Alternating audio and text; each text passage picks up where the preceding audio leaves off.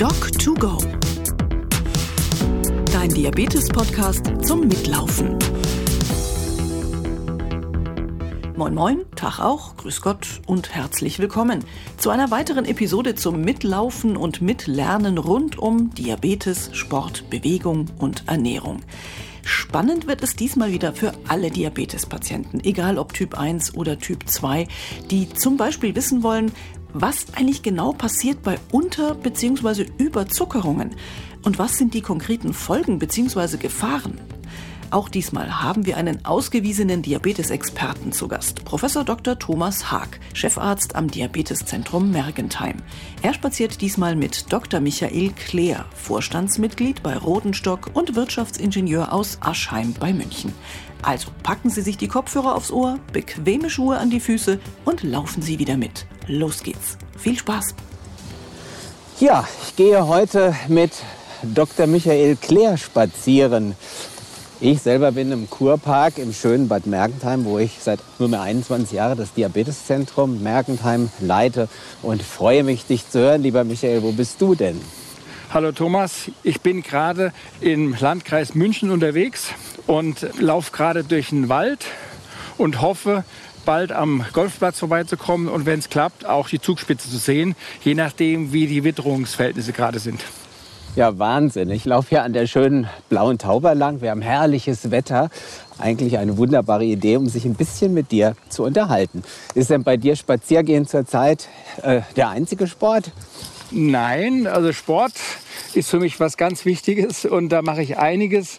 Solange Schnee gab, bin ich langlaufen gegangen und zwar meine eigene Spur gezogen, auch zum Beispiel auf dem Golfplatz oder sonst wo. Das Zweite ist ähm, Joggen, mache ich sehr viel, teilweise Krafttraining und äh, mit dem Fahrrad fahren oder wir haben zwei Hunde, mit Hunden spazieren gehen. Ja, das ist der Grund, warum du mir, als wir uns kennengelernt hatten, auch immer aufgefallen bist. Als durchtrainierter, gut aussehender Mit-50er. Ja, das fand ich schon super. Erinnerst du dich eigentlich noch daran, wo wir uns kennengelernt haben? Da kann ich mich sehr, sehr genau daran erinnern, weil es eine Geschichte ist, die schon etwas, nicht skurril, aber war schon sehr einleuchtend. Auf Kos waren wir im Club gewesen. Ich bin abends mit meiner Familie, äh, meine zwei Töchter, meine Frau und Freunden am Tisch gesessen und merkte, ich unterzucker komplett. Nach viel Sport machen, zu wenig zu mir genommen und dann meine Töchter mir sehr viel Getränke gebracht, Fruchtsäfte und sonstiges, äh, damit ich möglichst schnell wieder rauskomme. Das hat längere Zeit gedauert. Ich habe permanent nachgemessen und immer wieder hat nicht funktioniert. Und dann kamst du vorbei und hast mir gesagt, ich sollte mal langsam machen und Geduld haben. ja. Ich erinnere mich gut, dass das mein Helfersyndrom wieder durchgekommen, weil man sah damals erstmalig ja schon ganz deutlich, wenn ein Mensch Diabetes hatte, weil die ersten Sensoren am Arm zu sehen waren. Und daher wusste ich, dass du vermutlich Diabetes hast. Und ich wusste auch, dass man mit diesen Sensoren sich noch nicht so gut auskannte. Und die zeigen ja die Blutzuckerverläufe immer eine Viertelstunde zeitversetzt an. Und wenn du im Unterzucker bist, siehst du erstmal nicht, ob du einen Erfolg mit dem hast. Und da habe ich gedacht, da gehst du jetzt mal hin. Und du warst nicht gut drauf und fandst das auch total blöd, dass ich da kam. ich hatte damals gedacht, da spricht mich jemand an, der weiß nicht, um was es geht und hat keine Ahnung. Und dieses keine Ahnung haben wir dann einen Tag später geklärt, dass du sehr wohl Ahnung hast und auch recht hattest mit meiner, meiner anschließenden Überzuckerung. Ja, so kam es. Also können wir sagen, kennengelernt in der Hypoglykämie. Wie lange hast du eigentlich schon Diabetes? Ich weiß es gar nicht.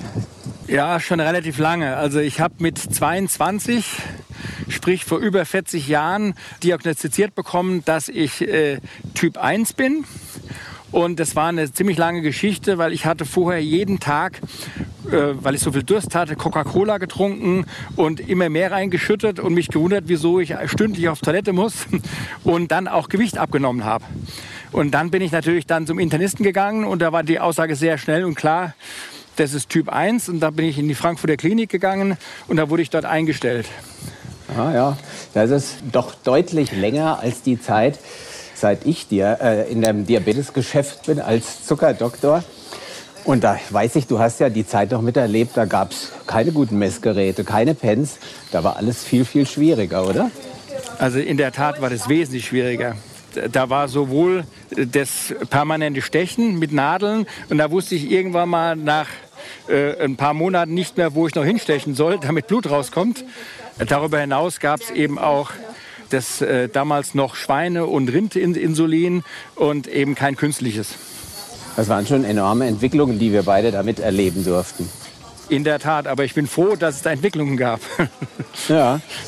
Äh, ich habe mich zweimal in meinem Leben vor einer Entwicklung der Industrie wirklich verneigt. Und das war einmal, als die Pens auf den Markt kamen und diese Spritzerei mit Nadeln und, und Spritzen aufgehört hat.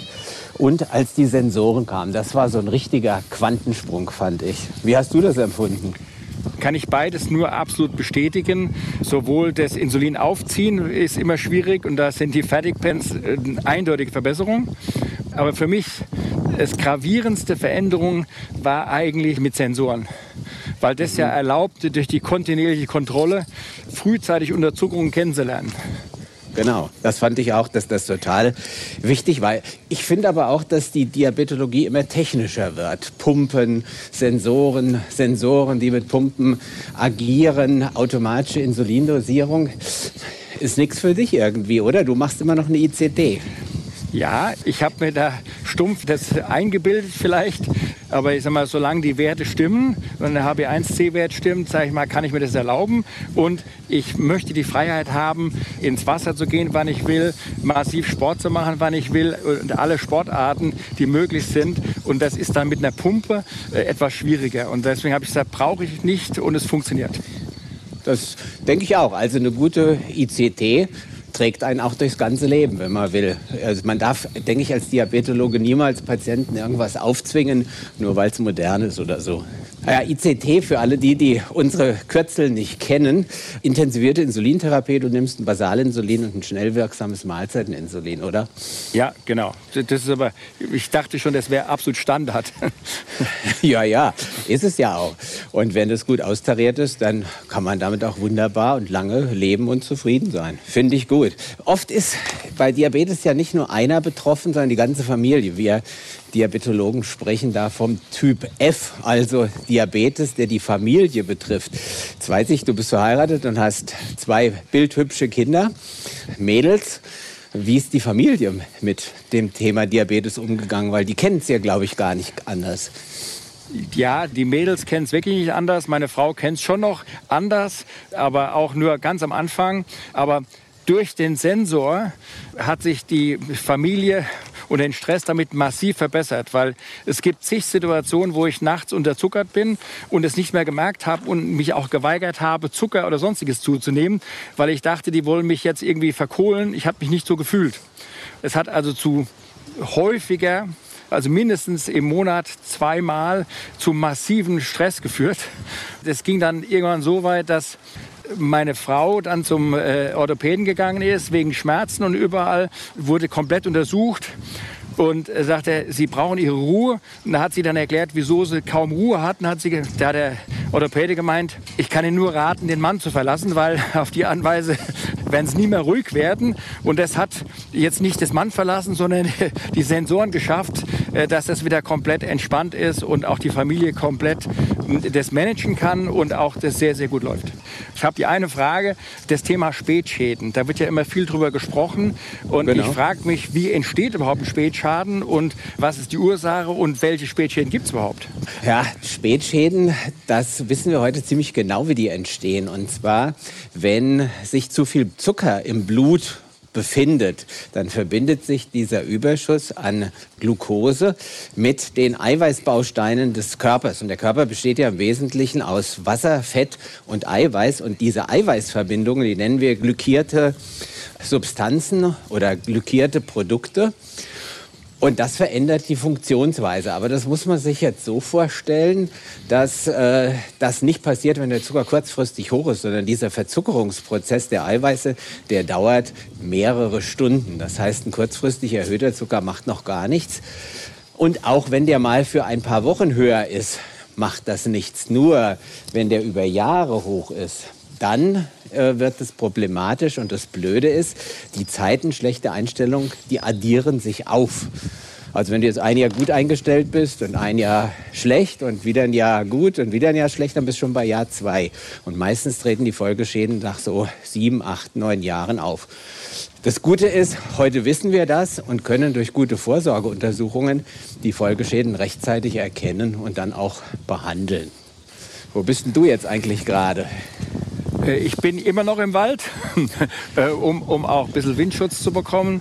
Ähm, aber mit dem Spätschäden, weil ich nach 42 Jahren immer noch keinen einzigen Spätschaden habe. Und da habe ich mich gefragt, wie kann denn das überhaupt erzeugen? Und du hast ja für mich nachvollziehbar geantwortet, dauerhafte zu hohe Werte, weil ich habe ja selbst auch Werte, die ab und zu zu hoch sind. Ja, aber nie aber so richtig hoch gewesen, dass du da beim HBNC bei 9 oder 10 oder 11 oder sowas warst. Also soweit ich mich erinnern kann, war am Anfang der Wert bei über 8 und dann, nachdem ich mich da eingestellt habe, war immer 7,5 und aktuell ist er bei, bei unter 7. Ja, super. Das ist nicht schlecht. Aber meines Wissens bist du auch Ingenieur, oder? Ja, das stimmt. Und das ist auch eines der Grundeinstellungen eigentlich ähm, bei Diabetes. Man muss auf alle Fälle das akzeptieren, dass es da ist. Und daraufhin dann entscheiden, wie reagiere ich darauf. Und viele machen das nicht. Das ist eine innere Einstellung und eine Disziplin. Also wirklich absolutes Verhalten darauf abstellen. Das habe ich von Anfang an gemacht. Und deswegen, wenn man das mal grundsätzlich macht, glaube ich, ist es jederzeit handelbar. Ja, das versuchen wir auch immer unseren Patienten bestmöglich zu vermitteln. Aber ich selber muss sagen, ich habe lange gebraucht, Patienten mit Diabetes zu verstehen und die Dimension. So als junger Arzt ist man ja blöd. Da habe ich immer gedacht, was ist ein Diabetes? Da musst du halt viermal messen, viermal spritzen, das wirst du irgendwie hinkriegen. Aber dass der Diabetes immer da ist und immer dann kommt, wenn man ihn nicht braucht. Und wenn man das gut managt, das ist schon eine super Herausforderung und dafür bewundere ich eigentlich jeden, der das viele Jahre so wie du gut macht. Ja, und äh, bei mir relevant ist eigentlich Stressmanagement. Also nachdem ich ja sehr viel Verantwortung hatte und habe, äh, also habe ich lange gebraucht, um das Stressmanagement hinzubekommen, aber ist zwingende Voraussetzung, äh, damit man daraus keine Effekte bei den Blutzuckerwerten hat. Da kannst du mir jetzt mal einen Tipp geben, wie man Stress abschüttelt. Da kann ich von dir lernen. Ja, es, ich, ich mache es mal ziemlich einfach. Ich habe mir angewöhnt, einen Schutzmantel um mich herum zu machen. Weil Leute neigen dazu, ihre Probleme anderen abzuwälzen. Und wenn ich die jeden Abend mit nach Hause nehmen würde, hätte ich die ganze Nacht unruhigen Schlaf, weil ich habe da keine Lösung für. Und da habe ich gesagt, muss ich mir angewöhnen, alles was kommt, bleibt in dem Raum, wo ich es erfahren habe. Ich mache mir dann während der Arbeitszeit Gedanken und in keinster Weise zu Hause. Und nachdem ich das gemacht habe, hat es auch das Familienleben weitaus verbessert. Also das ist für mich so das Grundprinzip, sich selbst schützen. Das ist ein guter Tipp, weil ich habe zurzeit viel Stress, ob du das glaubst oder nicht, denn Corona äh, beeinträchtigt uns ganz erheblich in der Klinik und auch in den Ambulanzen, weil die Patienten haben alle Angst vor Corona. Sie gehen nicht in Kliniken, obwohl sie es dringend müssten. In den Kliniken stehen teilweise die Betten leer und äh, die Leute bleiben zu Hause und haben dann doch irgendwann mal große, große gesundheitliche Probleme. Mal angefangen von den ganzen Fußpatienten über die schlechten Einstellungen.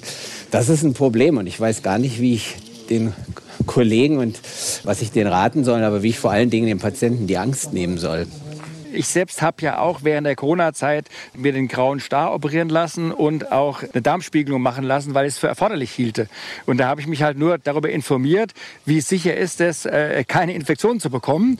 Und damit es jedes Mal sehr einleuchtend war, habe ich gesagt, okay, ich mach's. Ja, ich glaube, das ist auch die Botschaft. Also wenn eine Behandlung notwendig ist, dann sollte man sich anschauen, wo geht man hin, wie sind da die Sicherheitskonzepte und wenn die gut sind, wie zum Beispiel bei uns, wir testen jeden Patienten zweifach, wenn er kommt. Wir haben alle Masken auf. Wir haben an Stellen, wo keine Masken möglich sind, Plexiglas-Schilder. Und alles erfolgt mit Abstand und Lüften. Also ich glaube, die böse Welt ist draußen und nicht in den Kliniken. Also das hoffe ich auch und ich kann es nur bei diesen zwei Fällen und das ist ja schon ein massiver Eingriff, äh, äh, wenn man graue Stau operiert bekommt, äh, dass da nichts passiert ist. Also ich war sehr froh, dass ich es gemacht habe und äh, würde es immer wieder tun. Das heißt, du brauchst jetzt keine Brille mehr? Nee, das stimmt nicht ganz. Ich habe darauf bedrungen, dass ich keine Korrektionsveränderung äh, bekomme, sondern ausschließlich den grauen Star wegbekomme. Das ist ja verständlich, weil du bist ja einer der Chefs von Rodenstock und das hätte ja massiv den Umsatz der Brillen reduziert, wenn du keine mehr getragen hättest als ja. Testimonial. Und wenn ich dann noch dafür argumentiere, dass man es nicht braucht mehr. Nee, auf keinen Fall. Aber Thomas, was machst du denn so alles äh, jetzt privat? Ja, in Corona-Zeiten äh, kann ich nicht mehr reisen. Das habe ich früher gerne gemacht. Ich plane es auch immer noch, habe immer noch die Hoffnung, dass wir uns dieses Jahr mal wieder auf der Insel Kos sehen. Ja, und ansonsten sportlich muss ich sagen, ich fahre viel Fahrrad. Das stört ja nicht bei Corona. Ich habe zu Hause auch einen Heimtrainer, wo ich drauf fahren kann und äh, so eine Fitnesswand. Und das, das funktioniert eigentlich ganz gut. Und wir sind in Baden-Württemberg in der glücklichen Lage, dass die Golfplätze geöffnet waren. Das heißt, ich konnte zwischendurch auch ein bisschen üben gehen im Winter. Und das hat eigentlich gereicht. Also das hat mich etwas irritiert, also äh, dass die Unterschiede zwischen Bayern, Baden-Württemberg, aber auch Hessen groß sind. Ich habe von Mitarbeitern von mir in Hessen erfahren, die dürften die ganze Zeit noch Squash spielen. Das heißt Squash, wie geht das denn? Ja, genau, das ist so ziemlich blödes. Aber da hört man ja, wir beide kommen ja aus Hessen, ich aus Wiesbaden. Und wo, wo kommst du nochmal her? Geboren in Frankfurt und wohnhaft in, in Mörfelden eine Zeit lang und Darmstadt. Ja, das können wir irgendwie von der Sprache her nicht ablegen. Was ich dich schon immer mal fragen wollte, du hast vorhin von einer Familie gesprochen, deine Frau ist äh, Malerin oder Designerin. Was, was macht die nochmal genau? Also sie hat Modedesign studiert und äh, als Modedesigner muss man ja auch seine, seine Models zeichnen und auch die Kleider entsprechend entwerfen. Und deswegen hat sie dann auch irgendwann mal umgeswitcht, äh, nur noch auf Malen. Und das macht sie mittlerweile sehr intensiv und äh, gibt es auch immer wieder Ausstellungen. Sie ist damit beschäftigt und kann kreativ agieren, was uns gewisse Freiräume gibt. Unser Haus ist komplett ausgestattet mit Bildern. Dein Büro äh, auch, wenn man sieht, ne? Das Büro ebenfalls, ja. ich, ich finde es gut und sie macht das auch sehr intensiv. Von daher war meine Frage, kann man das auch für den Diabetes mal nutzen? Ja, auf alle Fälle denke ich mir das. Also wenn das tolle Bilder sind und ein paar hast du mir mal einen Internetlink geschickt, die fand ich sehr toll. Also wenn da eine Ausstellung ist, vielleicht mit oder um den Diabetes herum, fände ich super. Und ich würde auch mal, wenn sie wieder eine Ausstellung machen, mal vorbeikommen, wenn du mich einlädst. Einladen ist nicht das Thema, das können wir machen. Und du meinst ja doch kaufen? Nein. Mache ich auch. Ich, ich werde Sie mal fragen, äh, ob Sie aufgrund der Diabeteserfahrung, die sie gehabt hat, ob sie da auch mal was zeichnen kann, was so ihr haften geblieben ist vielleicht. Ja, finde ich eine super Idee. Ja, wie malt man eine Unterzuckerung, wäre die Frage. Also äh, Bilder gibt es da genügend in meinem Kopf, weil ich mehrere Unterzuckerungen oder viele Unterzuckerungen schon gehabt habe.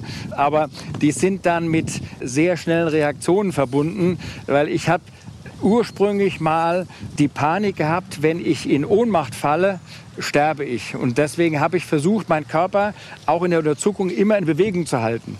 Das heißt, äh, damit Adrenalin entsteht und diese Situation etwas übergangen wird. Habe ich bisher immer geschafft, aber hat auch dazu geführt, dass ich mal in einem Gardinenrollo gehangen bin, dass ich im Büro mal einen Sprint hingelegt habe und alle Mitarbeiter dachten, was ist jetzt mit ihm los? aber das ist ein wichtiges Thema, auch wenn sich lustig anhört. Das zeigt doch eine falsche Information zum Diabetes wie zum Beispiel, man kann im Diabetes durch den Unterzucker sterben, kann katastrophale Folgen für Menschen haben. Also ich habe Mütter erlebt, die diese Fehlinformationen hatten, dachten, ihr Kind mit Diabetes könne sterben. Die haben keine Nacht mehr richtig durchgeschlafen und es war extrem belastend. Das war für mich am Anfang genauso, weil ich genau das Gleiche dachte, bis ich erfahren habe, nee, ist nicht ganz so schlimm. Aber wir sind auch schon mal am Gardasee, bin ich eingeschlafen und da war ich so tief, dass ein Notarzt kommen musste und mich dann in die Klinik gefahren hat und mir dann dort entsprechend äh, Zuckerspritzen gegeben hat. Ja, hätte auch vor Ort machen können, hättest du weiter schlafen können. das stimmt. Also das ist eine wichtige Information, dass man in der Unterzuckerung nicht sterben kann, weil quasi die Bewusstlosigkeit ist ja eine Sicherheitsabschaltung fürs Gehirn, damit das keinen Schaden nimmt. Und die Insulinwirkung, die zur Unterzuckerung geführt hat, die lässt ja wieder nach. Das heißt, man wacht wieder auf. Natürlich sind Unterzuckerungen nicht harmlos, weil es gibt ja auch Menschen, die Herz-Kreislauf-Erkrankungen haben und da stresst so ein Unterzucker ganz gewaltig und das kann dann auch gefährlich werden. Und natürlich, wenn du einen Unterzucker hast in deinem Auto und bist gerade mit 140 auf der linken Spur auf der Autobahn, ist es auch gefährlich. Aber das vermeidet man ja, indem man jetzt misst oder wie du auf den Sensor schaut. Äh, solche Sensoren, die reagieren ja auch automatisch und beschweren sich frühzeitig. Ja, genau. Das tun die modernen äh, Sensoren eigentlich alle.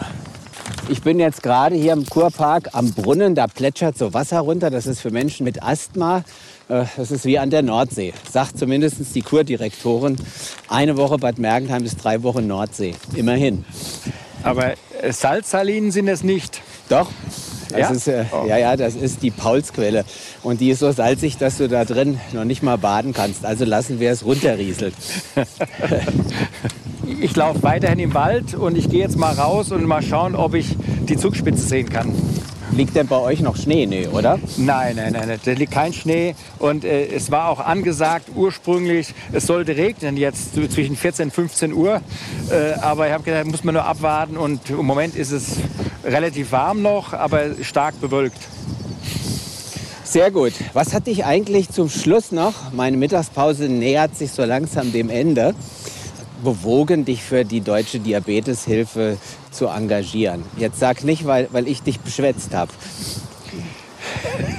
Das wäre eine Antwort, aber es gibt auch noch weitere Antworten dazu. Also das eine, weil, weil ich selbst auch äh, aufgrund meiner Erfahrung meine, einen Beitrag leisten zu können dafür, wie beispielsweise unser Gespräch jetzt, um zu sagen, das ist alles managebar und gerade für Jüngere, die äh, Diabetes bekommen, die Welt fällt nicht zusammen das ist jederzeit managebar. Und ich habe es ja bewiesen mit 42 Jahren. Das Zweite ist, dass ich auch ehrenamtlich mit zunehmender Reduzierung meiner Arbeitszeit ehrenamtlich mehr machen will. Und äh, das war eine Sache für mich, das macht Sinn. Ich hatte ursprünglich mal nach meinem Studium und meiner startenden Promotion gedacht, soll ich nicht doch lieber Arzt werden, um mich dann besser selbst behandeln zu können. Da habe ich gesagt, nee, der Aufwand ist zu groß. Ich glaube, da gibt es andere, die es machen können. Und deswegen habe ich da schon eine Passion für, für Unterstützung dabei. Ja, das ist super. Was ich dich doch fragen wollte, gehst du eigentlich offensiv mit dem Diabetes um? Ich meine, du warst ja die ganzen Jahre ein sehr erfolgreicher Manager und bist es jetzt auch noch, zumindest in Teilen. Darf man sich da erlauben zu sagen, äh, wenn ich mal nicht richtig funktioniere, dann liegt das an meinem Diabetes oder schweigt man den tot? Also ich habe das am Anfang totgeschwiegen und stellte fest, es funktioniert überhaupt nicht. Da habe ich zumindest alle, die in meinem Umkreis direkt sind, darüber informiert. Das war immer gut gewesen. Also meine Assistentin, die ich schon seit langem habe, die wusste immer sofort, äh, da ist was und hat mir gleich manchmal unkommentiert einen Saft hingestellt. Sag mal, trink einfach und sei ruhig. Äh, also das funktioniert gut und äh, es ist auch keine Schande eigentlich, also das, das bekannt zu geben, sondern ganz im Gegenteil. Die Leute haben meistens großes Verständnis dafür. Und von daher ist es keine Schwäche, sondern eher eine Stärke, das zu sagen. Das sehe ich auch so. Ich denke mal, man hat sich das nicht ausgesucht, Diabetes zu bekommen. Und äh, es ist eigentlich eher ein, eine Auszeichnung, wenn man den gut managt. Dann ist man nicht nur bei großen Firmen guter Manager, sondern auch bei der großen Sache Diabetes. Ja, ich bin jetzt wieder an der Diabetesklinik angekommen. Wie bist du denn überhaupt hingekommen zur Diabetes und Diabetologie? Das war vor ja, fast 35 Jahren, als ich noch in der Frankfurter Universitätsklinik war. Da hat mein Chef gesagt, du machst jetzt Zucker. Und, und ich fand das äh, damals auch normal, dass man gesagt kriegt, was man macht. Aber ich habe sehr schnell gelernt, dass das eine wunderschöne Aufgabe ist. Denn du arbeitest im Team also ein Doktor ist ohne seine Diabetesberaterin und ohne den Psychologen und ohne die vielen anderen Assistenten gar kein erfolgreicher äh, Diabetologe. Und man hat es halt auch mit Menschen zu tun. Und bedenke mal eins, wenn ich ehrlich bin, hast du eine Erkrankung, die vor 100 Jahren, bevor Insulin zur Behandlung eingesetzt werden konnte, da hättest du eine Überlebensrate gehabt von zwei bis drei Jahren und wärst verhungert. Und heute können wir mit der modernen Diabetologie Menschen wieder die Lebensfreude und Lebensqualität zurückgeben, die sie auch vor der Erkrankung hatten. Und das finde ich wunderschön. Und als ich vor 21 Jahren nach Bad Mergentheim kam, vorher an einer großen Uniklinik mit vielen Krankheitsbildern. Da hatten plötzlich meine Patienten nur noch Diabetes und ich habe gedacht, oh Gott, das jetzt 25 Jahre nur noch Diabetes. Aber ich habe mich in den letzten 21 Jahren keine Minute gelangweilt und mache das jeden Tag gern. Und deswegen muss ich da jetzt auch wieder rein. War schön mit dir zu sprechen, Michael.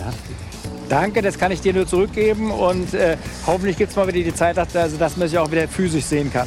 Das wäre gut, freue ich mich drauf. Ansonsten lass dir es gut gehen und pass auf dich auf. Danke gleichfalls. Bis dann. Tschüss. Tschüss. Auch für diese Episode von Doc2Go bedanken wir uns für die freundliche Unterstützung bei Böhringer Ingelheim, der IKK Klassik, der Allianz und bei Dexcom. Alle Episoden von Doc2Go finden Sie überall, wo es Podcasts gibt und natürlich auch auf diabetes.de.org/podcast. Wenn Sie Fragen haben, Anregungen, Themenvorschläge, gerne per E-Mail an info@diabetes.de.org. In zwei Wochen dann trifft sich der Vorstandsvorsitzende von Diabetes.de, Dr. Jens Krüger, mit Hans-Günter Bischoff vom Landesverband NRW der Diabetes-Selbsthilfeorganisation DDHM. Das wird dann auch eines der Themen sein. Warum ist Selbsthilfe so immens wichtig für Menschen mit Diabetes? Und wie kann man hier Berührungsängste oder gar Vorurteile abbauen? Bis in zwei Wochen also und auf Wiedergehen. Doc2Go. Dein Diabetes-Podcast zum Mitlaufen.